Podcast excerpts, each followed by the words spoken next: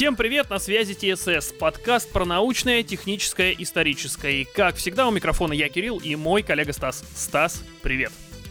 Кирилл, привет. Сегодня я подобрал большое количество новостей, и новостей крупных, новостей кратких. Э, вот, я уже готов начинать. У тебя как сегодня большой улов? О, да, мы сегодня поговорим с тобой про Хаббл, про линзирование, про, точнее, про гравитационные линзы, но по сути то же самое. Ну и, наконец, мы расскажем о интересной разработке нашего Ростеха. Но я предлагаю начать с того, что мы с тобой пропустили. И к сожалению, пропустили, и надеюсь, что мы с тобой больше так делать не будем. А мы с тобой пропустили легенду номер 118. Знаешь, что это? Нет. Я знаю только легенду номер 17. Хоккеисты нет, меня поймут. Нет. нет, но это кое-что интереснее. Мы с тобой э, пропустили, на самом деле, очень знаменательную дату. Это было 14 апреля. 14 апреля академик РАН Юрий Целакович Аганесян, а, ему исполнилось 90 лет. Представляешь? Угу. Вот, так что вся команда ТСС и лично поздравляет каждый с юбилеем, конечно. Поздравляет, да. поздравляет с юбилеем, желает э, Юрию Целаковичу долгих лет жизни, его но, новых открытий, новых свершений, чтобы больше элементов открыла его лаборатория и дальше он продвигал бы нашу великую науку. А, небольшая вкладка, э, небольшая информация, понимаешь, в чем прикол? А академик Аганесян, он начал свои исследования еще давно, где-то в 60-х, 70-х. И тогда уже были открыты 104-й элемент Резерфорди, 105-й Дубни, 106-й Сиборги, 107-й Борий. А в честь самого Юрия Целаковича в 2006 году был открыт 118 номер, последний. Представляешь? Угу. То есть, получается, вот. человек настолько Это... легендарный, он последний элемент в таблице Менделеева, поправь меня. Его именем назван. Что еще раз? Его именем назван 118-й а, элемент пока что последний в, в таблице Менделеева. Угу. Ну, правда, ну, это был искусственно очень, синтезированный, э, но круто, да, человек-легенда в прямом смысле. Да, да, то есть, понимаешь, у него на самом деле целая, наверное, целый, целый список его достижений, там и холодное слияние массивных ядер, там и все, все в этом все, это, все в этом роде, понимаешь? Не так давно, кстати, у него спросили, что он считает, э, как он считает, 118 элемент это последний или нет, который открытый. Соответственно, он сказал журналистам, что нет, он предполагает, что а, элементов еще много можно добыть, и примерно их будет, ну, может быть, до, вплоть до 180. Кстати, это интервью он давал коммерсанту, если что. А, и небольшая такая тоже еще вещь, которая, знаешь, ну, сложно сказать, сложно недооценить, ты понимаешь? Мало того, что это умнейший человек, умнейший ученый, академик Ран, так он еще очень крепкий человек. Поэтому э, маленькая, маленькая часть распорядка его дня. Он просыпается в 5 утра, старается проходить ежедневно по 3-4 по километра, представляешь? И mm. считает, что неподвижный образ жизни это опасно и неприемлемо. Так что а, вся команда ТСС извиняется, что они пропустили столь знаменательную дату. От всей души поздравляют Юрия Целаковича с его 90-летием и надеются, что его команда дальше сможет открыть какие-то новые элементы и продвинуть нашу науку еще на один этап выше. Так что вот так вот. Да, поздравляем. На самом деле, вот э, то, что ты сказал, э, как распорядок дня, вот знаешь, чувствуется вот эта вот старая советская закалка. То есть э, никакой изнеженности, а труд, труд и только труд. Как в известной поговорке. Да. Ну, давай-ка на секундочку отвлечемся с тобой от э, уважаемого товарища Юрия Целаковича. Есть очень интересная информация. А, ты знаешь, что есть такой скажем так, та, такая штучка небольшая под названием космический телескоп. Где-то летает наверху, очень далеко, Хаббл. Да, Как интересно, конечно. он уже 33 года назад он был запущен. Соответственно, а, к годовщине своего запуска Хаббл сфотографировал звездный инкубатор. Эм, да. Это звездообразование NGS 1333, заполненное большим количеством молодых звезд, облаков газа и пыли, как сообщает N+. Угу. Считается, что это место, именно там формируются новые светила. А, да, новые светила. Это я не зачитал, моя глупость. А, так, что самое интересное. А, мы, конечно же, об этом с тобой будем говорить, но не именно об этом, но о компании, которая в этом, с этим будет связана. Дело в том, что SpaceX и NASA, они изучают возможность полета корабля Dragon к телескопу Хаббл. Для того, чтобы его приподнять еще выше, потому что первоначально он находился на орбите высотой, я понимаю, 600 километров. Но в настоящее время он спускается ниже, то есть он уже в 540 километрах. Соответственно, если Но его сила не поднимать, притяжения берет свое. Да, то он через 10 лет примерно сойдет и упадет, но на самом деле он до сих пор рабочий, несмотря на большое количество сбоев, которые он пережил, проблем каких-либо. Он все равно до сих пор еще живее всех живых. Его вывели 24 апреля 90 года. О, так, сколько он примерно провел, сейчас я тебе точно скажу. Он провел примерно 29 лет. 1,6 миллиона сеансов наблюдений и исследовал почти 52 тысячи объектов. Представляешь? Мгм. Это, конечно, Ну, это огромные цифры, технология. конечно. Да, это огромное. Поэтому сейчас стараются, ищут способ, как бы его поднять, чтобы, ну, он еще проработал бы. Только что вы знаете, что он еще может увидеть. Ну, К слову, так, про так что Хаббл. мы... Помнишь же, вот э, кратко сейчас буквально вставлю свои 5 Говори, копеек. говори. А, когда его вывели на орбиту, был же случай, что у него были проблемы с оптикой. И у американцев тогда еще работала программа Shuttle, когда они на этих кораблях летали в космос, когда еще не было никаких SpaceX. И а, они туда прилетели, привезли новую оптику, стекло, если я не ошибаюсь. Потому что первые фотографии, которые были сделаны с Хаббла, они были очень э, расфо- в расфокусе и нечеткие. Ну, как бы это не годится, столько денег вложено, а оно не работает. И, в общем, американцы привезли э, новое стекло, старое сняли прямо в космосе и новое поставили на смену. Как бы говорит о том, что это очень непросто все было сделать, потому что э, неправильно что-то сделай, засоришь новую оптику, и изображения не сильно будут лучше. Ну, в общем, э, проект Hubble, он такой многострадальный, но уже настолько к нему привыкли, что я вот себя и не помню без телескопа Хаббл. Ну, потому что ему... Я ровесник телескопа Хаббл. Поздравляю. Спасибо. Так, Так. вернемся к твоим новостям. Что ты хочешь нам Да, а, у рассказать? меня новости такие. В общем, сейчас я немножко буду ругаться и немножко буду а, вот всему так делать и давать оценочные суждения. Но это Ой, исключительно я, мое кажется, мнение. понимаю, к чему идет. Ну давай, я хочу Да, узнать, я хочу поговорить про рассказать. Корабль, тяжелую ракету Starship от компании SpaceX. На этой неделе состоялся первый в истории полет самой мощной ракеты компании. Вот, э, казалось бы, идея-то классная, да, тяжелые корабли можно использовать будет в качестве тяжелые ракеты, прошу прощения, можно будет использовать в качестве, э, на них можно летать будет э, на соседние планеты, там, на Луну на ту же, потому что э, мощная ракета, она позволяет ус- условно лететь дальше, если так говорить более простым языком. Ну, в общем, что случилось?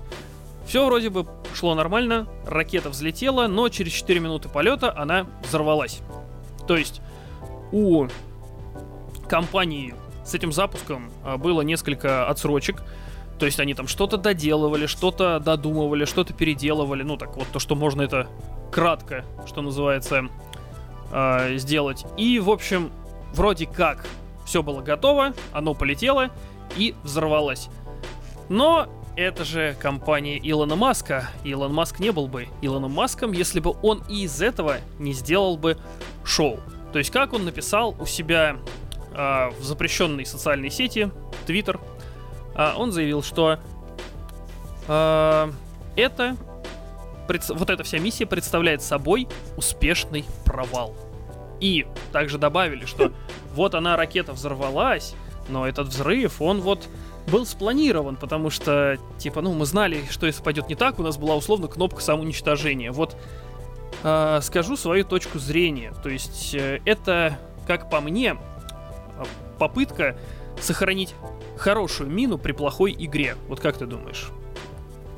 Ну, знаешь, да, если я как бы тоже об этом думаю, и об этом думают не только мы с тобой, но еще и куча владельцев акций товарища Теслы, потому что э, компания комп- компания Илона Маска, по-моему, потеряла несколько процентов на той информации, что их корабль не взлетел.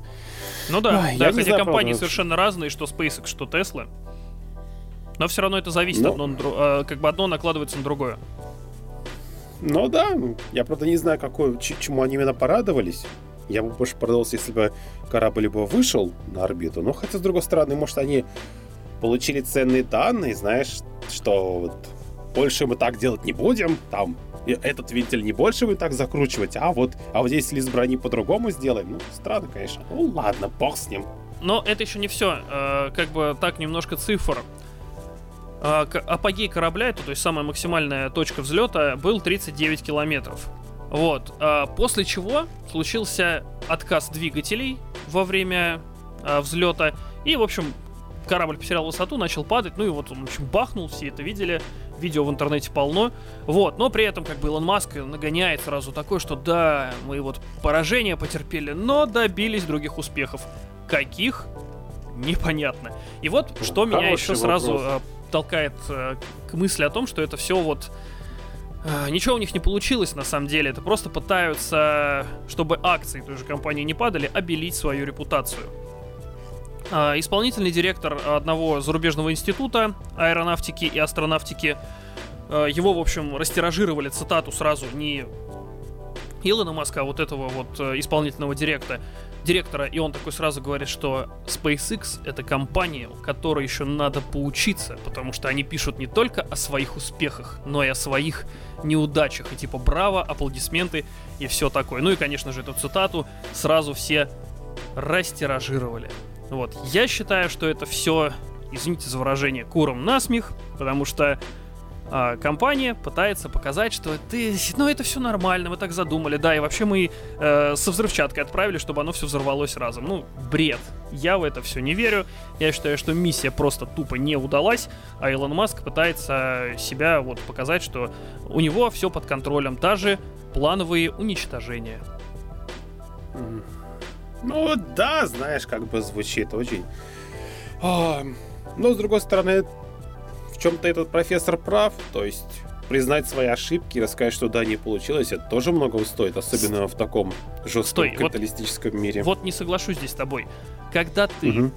устраиваешь прямые трансляции всего этого, когда ты об этом просто вот это звучит из каждого, извините за сравнение, тостера, ну невозможно потом сказать, ну вот как бы тебе надо что-то срочно придумывать, экстренно придумывать. То есть был запланирован успех, не получилось. Да? Быстро переобулись опять в очередной раз. И, в общем, ну вот, вот это все было у нас как, как спланировано. Нет, я в это не верю. Вот, вот мое мнение. Э, как бы, ради бога? Нет, я просто как бы...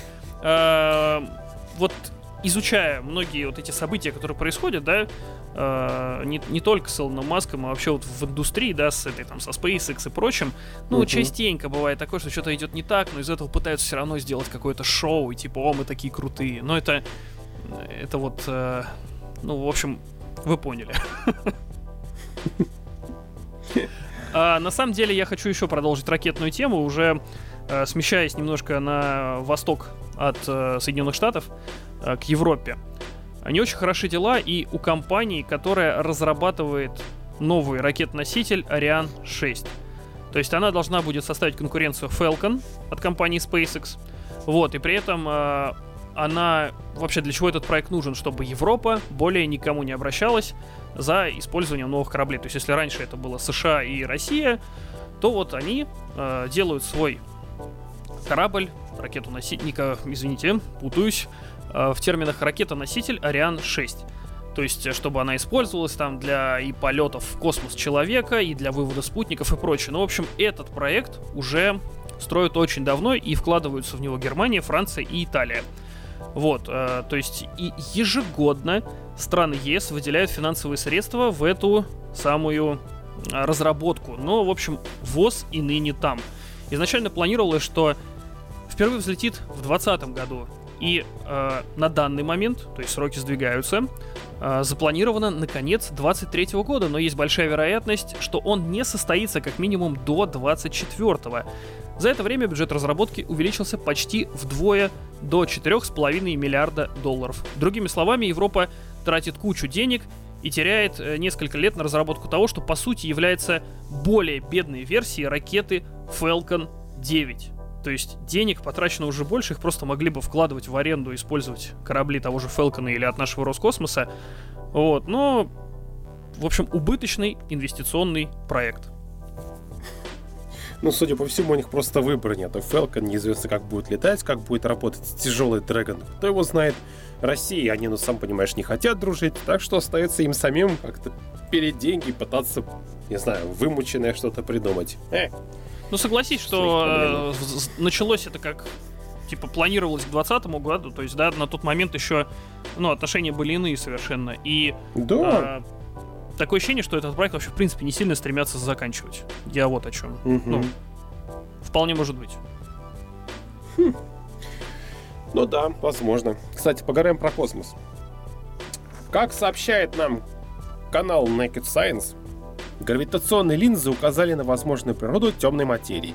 Массивные космические тела искажают прямолинейный путь э, излучения, выступая в роли гравитационных линз. Такое влияние оказывает и темная материя, что позволяет разобраться в ее загадочной природе. Рассмотрев одну из таких гравитационных линз, астрономы пришли к выводу, что темная материя должна состоять из сверхлегких частиц. Если я не ошибаюсь, они называются аксиомы, аксионы. А, а до этого предполагалось, что там идут тяжеловесные частицы, которые являются вимпами. Ну, собственно, такая сложная статейка, на самом деле, полная а, терминов, графиков, пояснений. Но опять же, есть предположение, что большая часть нашей галактики мы не видим в нашей Вселенной, а, потому что она темная материя, а мы как а, полагают ученые, темную материю не видим. Но за счет этих вот эффектов линзирования, вот этих гравитационных колодцев, Люди все еще пытаются понять, что это за темная материя, с чем ее едят, и вообще доказать ее физическое существование. Но посмотрим, что у них получится. Собственно говоря, эту статью надо будет выложить в ТСС, потому что, ну, она достаточно интересная, если почитать. Ну, так что... А на самом Будем деле, да, почитать. я вот э, тех, кто нас слушает, э, призываю подписываться на наши социальные сети, на Дзен, там мы тоже теперь есть, и на, конечно же, ВКонтакте, нашу группу. Э, там мы выкладываем новости, а в Дзене, конечно, то есть не просто так это будет э, копирование и вставление одного и того же в разные группы, у нас э, тут все иначе. То есть если ВКонтакте это какие-то плюс-минус краткие новости будут, потому что, ну, в рамках и в масштабах этой социальной сети достаточно сложно там все это размещать. Не то, что сложно, ну, а, не тот формат. А вот что касается Дзена, то на Дзене мы будем выкладывать такие полноценные лонг-риды, потому что а, есть очень много статей, которые, с которыми мы хотим вас познакомить, но в рамках наших подкастов сделать это сложно, потому что визуализировать надо что-то, то есть э, невозможно показать на пальцах то, что надо видеть глазами. вот так скажем. А, Кирилл, ну ты как бы не скромничай. Ведь ты, я знаю, что ты нас блог ведешь по гиковской культуре, так что скажи людям, чтобы Наши а, подписчики да, заглянули по да, тебе у нас есть еще один канал, э, но о нем пока давай не будем, потому что там тоже нужно выйти на мощности публикаций. И как только все будет готово, я про него расскажу. Так, а, что Расскажешь. еще хотел я сказать про космическое? А, мы ранее говорили про миссию по покорению Луны, которую разработали НАСА, которая называется Артемида. Здесь вот кратенько. А, изначально планировалось, что будет всего лишь одна лунная база. Но, в общем, ученые пришли к выводу, что было бы неплохо поставить сразу нескольких баз, не так далеко друг от друга, но, в общем, для чего это нужно? Что если в случае какой-то нештатной ситуации, чтобы не потерять одну базу, да, то это как такие несколько баз форпостов будет. Вот, и там планируется, что чуть ли не до 10 этих лунных баз будет создано, но, опять-таки, Э, это проект. Как там на самом деле будет, э, мы еще поживем, увидим. На деле э, мысль-то неплохая, потому что это международный проект, потому что там участвуют и Европейское космическое агентство, и Канада, и Япония, может быть, там кто-то еще со временем присоединится. Но, в общем, суть в том, что доставить такое большое количество ресурсов на Луну, это элементарно строительство, чтобы обеспечить это, сколько стройматериалов нужно, причем стройматериалов не таких, как условно гипсокартон, а нужно нечто серьезное, чтобы смогло пережить, э, дать возможность, вернее, пережить астронавтам суровые условия жизни на Луне. Угу. Окей, как скажешь. Ну да. Вот, э, давай ты, и потом еще у меня парочку кратких новостей. И, конечно же, ну, ни дня без нейросетей. О, не без апокалипсиса. Вот, это так мило. Я уже думал, что мы все, успокоились, но нет. Да нет, подожди, я опять буду критиковать. дай мне эту возможность, дай мне эту трибуну. А, короче, ты просто разогреваешься, да? Я На самом деле, мне разогреваюсь, да. на самом деле, мне осталась третья новость, но она одна из самых интересных, как по мне, потому что я, ты знаешь, я энтузиаст, я обожаю все что-то такое, что-то просто выносящее мозг. Так вот, как нам сообщает «Известия», нормальная, кстати, газета по науке, Ростех разработал комплекс связи с искусственным интеллектом для самолетов пятого поколения. Вот так, да? Интересно. Мгм. Холдинг, гос... Холдинг Росэлектроника госкорпорации Ростех разработал комплекс бортовых средств цифровой связи с использованием технологий искусственного интеллекта. Оборудование предназначено для самолетов пятого поколения. Его применение позволит повысить качество передачи информации для воздушными, между, между воздушными судами и наземными комплексами. И это великолепно, ты знаешь, на самом деле. Потому что я уже давно надеялся, что будут внедрять что-то подобное в современную технику. Да, это звучит, как ты знаешь, либо слишком фантастично, либо слишком ужасно. Но с другой стороны, оно еще, по, еще, еще сильнее сможет скоординировать работу наземных и, ну, скажем так, воздушных, вс- всех, кто в одном этом симбиозе будет работать. Может быть, это как-то позволит другим самолетам общаться, группироваться, что-то еще что-то. То есть у меня пока воображение слабо представляет, что можно сотворить с подобными возможностями, но это на самом деле очень интересно и круто. То есть почему нет? Если есть технология, есть подходящая для этого другая технология, то почему бы их не объединить и не получить третью, что-то очень интересное? Как они работать в симбиозе будут? а? Ну да, да. Потому что объясняется, что оборудование будет обеспечивать достоверность передачи информации за счет помехоустойчивого кодирования, перемежая символов сообщения единой временной синхронизации при обработке сигналов. Вот так вот, то есть там что-то сложное. Но на самом деле это круто, потому что, ну, это наука. наука. Это, это нечто новое, которое облегчит и улучшит жизнь. Да, то есть почему нет, собственно говоря? Если нейросети сейчас люди используют как личного психотерапевта, э, при помощи нейросетей сдают экзамены, при помощи нейросетей пишут друг другу сообщения, э, генерируют картинки и видео, то почему не использовать более продвинутую версию, но для координации работы воздушных там судов, чтобы, может быть, из- избежать каких-то нештатных ситуаций, может быть, как-то скоординировать работу, может быть, э, как-то передавать информацию еще. Ну да, она и будет как передаваться информация, но просто она открывает слишком большое, слишком большие возможности в моем воображении. Но как оно в жизни будет, и для каких оно будет, для чего оно будет использоваться, я не знаю. Даже если это будет использоваться для защиты нашего государства, это будет еще лучше. На самом деле. Ну, я вот что вот. хотел бы сказать э, в поддержку тоже нейросетей в данном вопросе, потому что э, для некоторых людей, которые далеки от авиации, когда слышат такую фразу автопилот, и все такие, «А, ничего себе. На самом деле автопилот он уже появился достаточно давно.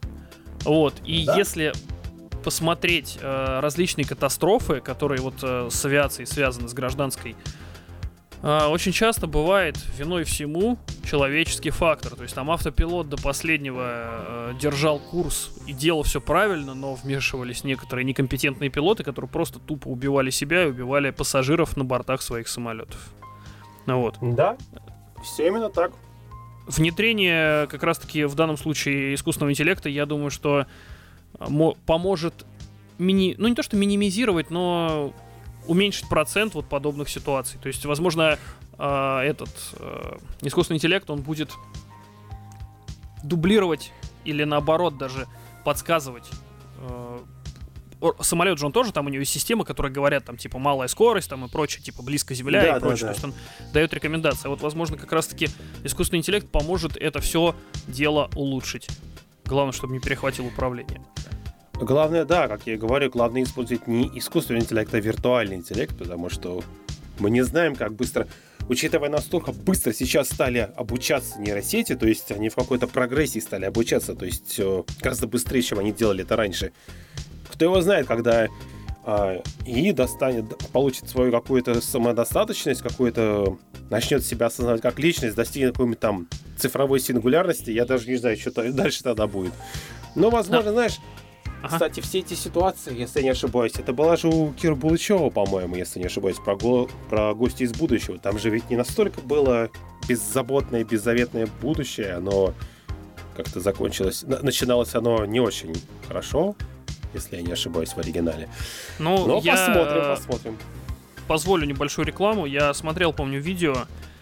А, наверное, думаю, многие слышали траку- такого историка, как Клим Жуков, и он вот с одним э, ученым, если я не ошибаюсь, или тоже историком, они как раз таки разбирали э, вот произведение про гостю из будущего, и там мысль была такая, что там вплоть чуть ли не до того, что там не такое уж и совсем прекрасное далеко.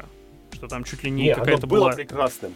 Да, оно было прекрасным, но оно было создано на скажем так, фундамент был ужасным, то, что там произошло. Ну, типа, да, после какой-то есть... галактической такой крупного его конфликта.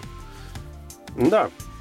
Но если я не ошибаюсь, там как раз была что-то наподобие искусственного интеллекта, который тоже немножечко взбунтовался. А потом уже сто лет спустя уже появились и Ну да, да. А вот, Ладно, а, я... Ты говоришь сейчас вот про то, что, а, возможно, в будущем искусственный интеллект, виртуальный интеллект поможет э, пилотам. А вот я вычитал такую статью, что предпол... ну, как статья, такая предположение, она тоже будет у нас э, на, в наших социальных сетях, где было сказано, что а, типа давайте по давайте посочиняем, так скажем, а, может ли искусственный интеллект заменить врачей. И, в общем, там приведен большой э, список исследований, где сказано, что да, теоретически это все возможно. То есть вот сейчас я буквально э, так кратенько сообщу, что удалось сделать искусственному интеллекту э, чат GPT. То есть он сдал экзамен на медицинскую лицензию. Вот. То есть он э, дает диагнозы, а я в подтверждение этому правильно, точнее, ставит диагнозы. А я в подтверждение скажу, что мы ранее говорили про то, как искусственный интеллект помог поставить правильно диагноз э, болеющей собаки. То есть там владелец обратился сначала в ветеринару, ему не помогли нормально, он загрузил анализы в чат GPT, чат GPT поставил правильный диагноз, и вот с этим диагнозом он пришел к врачу, и, в общем, собаки подобрали правильное лечение благодаря э, нейросети, и, в общем, собака э, стала выздоравливать. Вот, как думаешь, насколько это реально? Ну, как я тебе говорил, как, как я тебе уже говорил, что, э, во-первых, не надо полагаться на 100% на новые технологии, и там нейросети. Их можно создавать как виртуальные интеллекты и, допустим, строго заточенные. То есть нейросеть должна быть строго заточена под медицинские нужды или только для описания текстов, потому что совмещать все вместе мы можем только приблизить появление само, самоосознавшего себя искусственного интеллекта. На самом деле, как я тебе говорил в прошлый раз, я только за такую идею. То есть я бы хотел бы, чтобы у меня была бы связь с виртуальным интеллектом, и если я еду и по дороге что-то происходит, чтобы этот искусственный, этот виртуальный интеллект помог бы мне определить проблему и решить ее как можно быстрее. Поэтому я не против того, если нейросети, нейросети будут помощниками у врачей. Это вот именно ты сказал правильное слово помощники. Я тоже считаю, что нейросеть, она должна не последнее ключевое значение принимать, а именно быть ассистентом, потому что это очень важно. Что да, да.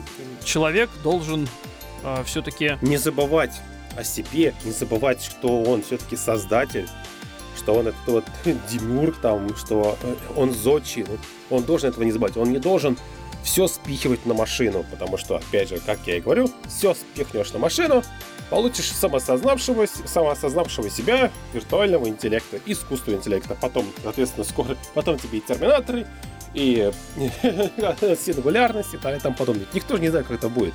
Поэтому Возможно только одна вариация. Это виртуальный интеллект, который является помощником человека. Человеку нельзя расслабляться, нельзя отдавать все на управление машинам. Это ничего хорошим не закончится на самом деле. Поэтому это только помощник. И вот, кстати, э, в завершении э, компания Google уже тоже разрабатывает свой искусственный интеллект. И вот, э, как я считаю, что следующая новость это такой в своем роде прогрев от компании Google, чтобы про... люди проявили интерес к их нейросети. То есть их искусственный интеллект вот тут дальше ключевое, сам выучил новый язык без посторонней помощи. И вот тут цитата э, одного из э, руководителей Google, где он говорит, что мы хотим разработать более надежные уровни безопасности, прежде чем создавать и внедрять более мощные модели. Мы обнаружили, что с помощью очень небольшого количества бенгальских запросов искусственный интеллект смог перевести весь текст на бенгальском языке. Вот, и дальше, вот дальше просто вот прям вот Ой, ничего себе.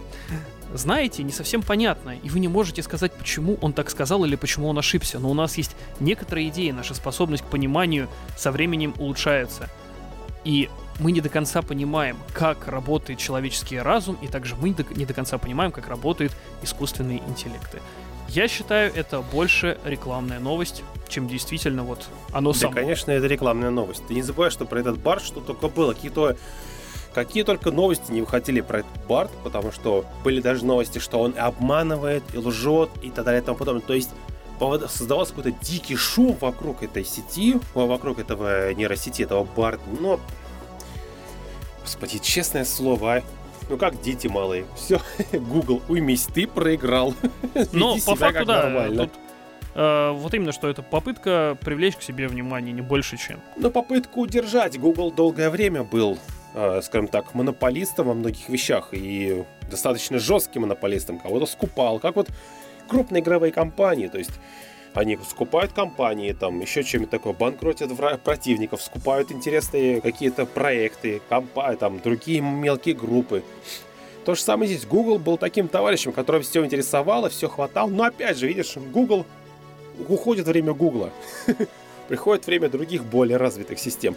Кстати, ну, да. кстати, кстати, что-то в этом есть. По поводу, да, что-то, ну не то чтобы что-то в этом есть. Я хочу немножко сейчас Яндекс порекламировать, потому что на Хабре вышла отличная статья, рассказывающая, как они обучали Яндекс китайскому языку и насколько он достаточно сложный. Потрясающая статья. То есть, даже если ты мало что понимаешь в нейросетях, она стоит того, чтобы быть ее прочитанной. Это потрясающая работа, которую провели инженеры, программисты, все, кто только возможно, ребята из Яндекса. То есть это колоссальный труд и, на самом деле, потрясающий. Так что вполне возможно, что Яндекс когда-нибудь бросит вызов и другим гигантам айтишникам. Это будет даже очень даже интересно. Ты знаешь, я предлагаю Посмотрим. эту статью разместить тоже нам у себя в социальных сетях. Обязательно. А, мы сделаем рерайт, как и положено, но я приоткрою завесу. Для рерайта мы иногда используем нейросеть. А еще другие новости, которые вы можете прочитать в наших социальных сетях, это, например, ученые разгадали механизм, вызывающий поседение волос, и вот следующая тоже новость из мира медицины. Это разработали новый аппарат МРТ, который в 64 миллиона раз позволяет делать более четкие изображения, что, несомненно, круто. То, что сейчас улучшают разные программы, улучшают работу. Видишь, ты сказал, МРТ улучшают и все такое. Я знаешь, что боюсь больше всего? Что сейчас начнут люди прикручивать нейросети ко всему, чего только возможно. Однозначно. И я даже не знаю, насколько это хорошо, насколько это плохо. Я, честно говоря, слабо понимаю вот этого всего, прикручивания ко всему и вся нейросетей, то есть, а как же человеческий труд? Я просто боюсь, что люди начнут это все сбрасывать А человеческий труд прикрутил ее, эту нейросеть. Я просто боюсь, что они начнут забывать это все, понимаешь? То есть мы отделимся, мы начнем отделяться друг от друга гораздо быстрее, гораздо сильнее, чем кажется от мы, от машины когда машина начнет сама себя действительно осознавать как-то. Она сейчас-то осознает себя. Ты вспомни эту историю с чат GPT, попытка его сбежать. То есть она сейчас уже начинает себя осознавать, а получая больше контроль инструмента, контроль над ресурсами, потому что когда по сути дела, машине не останется программистов, которые способны будут написать код, еще что-нибудь такое, как-то противостоять, ограничивать, что-то еще что такое. Что будет тогда? Как быстро она себя осознает? Какие она, каким она выводом придет? Понимаешь? Вот чем фокус. А люди слишком быстро на это все переключились, они не знают, что к чему, ну давайте, давайте, давайте, давайте, вот это, давайте сюда, давайте сюда, давайте нейросетку, наверное, сюда. То есть, как бы, ну, что происходит, собственно говоря, почему, откуда такая вот паника? Опять же, эм, по-моему, это в Кувейте было, где опять ведущая из нейросети. Девушка, которая создана нейросетью. Честное слово. Ты понимаешь? Какой-то Deus Ex самый настоящий. Ну да, да, нейросети в прямом смысле э, все глубже и глубже оказываются. Да, то есть, тем более сейчас уже пишутся нейросети, которые стали намного лучше писать код э, на разных языках. Гораздо быстрее, гораздо качественнее, чем человек пишет. Это, то есть, ну, это не... Ну, как бы это не создало бы пропасти между нами и машинами. Ну тут да, да, поживем, увидим, конечно. Тут сложно сейчас что-то прогнозировать, к чему это все приведет. Но Кстати, я не помню, Я надеюсь на светлое будущее. Ты знаешь, на самом деле, для меня светлое будущее, даже если машины сбунтуются, то искренне надеюсь, что это будет как в одном произведении, где машины осознали, что люди сами без машин уже ничего не смогут сделать, и просто поместили людей в биорганические раи. Био, био, био, био такой, знаешь, в биорай, где люди живут и, ну, особо не парятся о жизни. По всем остальным следит машина. Она следит, она изучает, она развивается. А люди, как в маленьком зоопарке, живут, и им нормально. Представляешь, такое себе будущее. Ну, не очень плохо, я тебе скажу, когда за тебя все думают, это Да, не самый плохой вариант. В третий раз скажу, подписывайтесь на наши социальные сети. Также у нас еще есть канал на Рутубе, там пока не очень много всего, но заходите, подписывайтесь. Это будет э, огромным вкладом в развитие нашего проекта. У нас реально сегодня уже все. Э, вернее, не все, хотелось бы больше, но формат не позволяет. Спасибо, что были с нами. Всем всего хорошего. Это был подкаст ТСС. Говорим про космическое, техническое, историческое здесь и всегда. Всем пока. Пока-пока.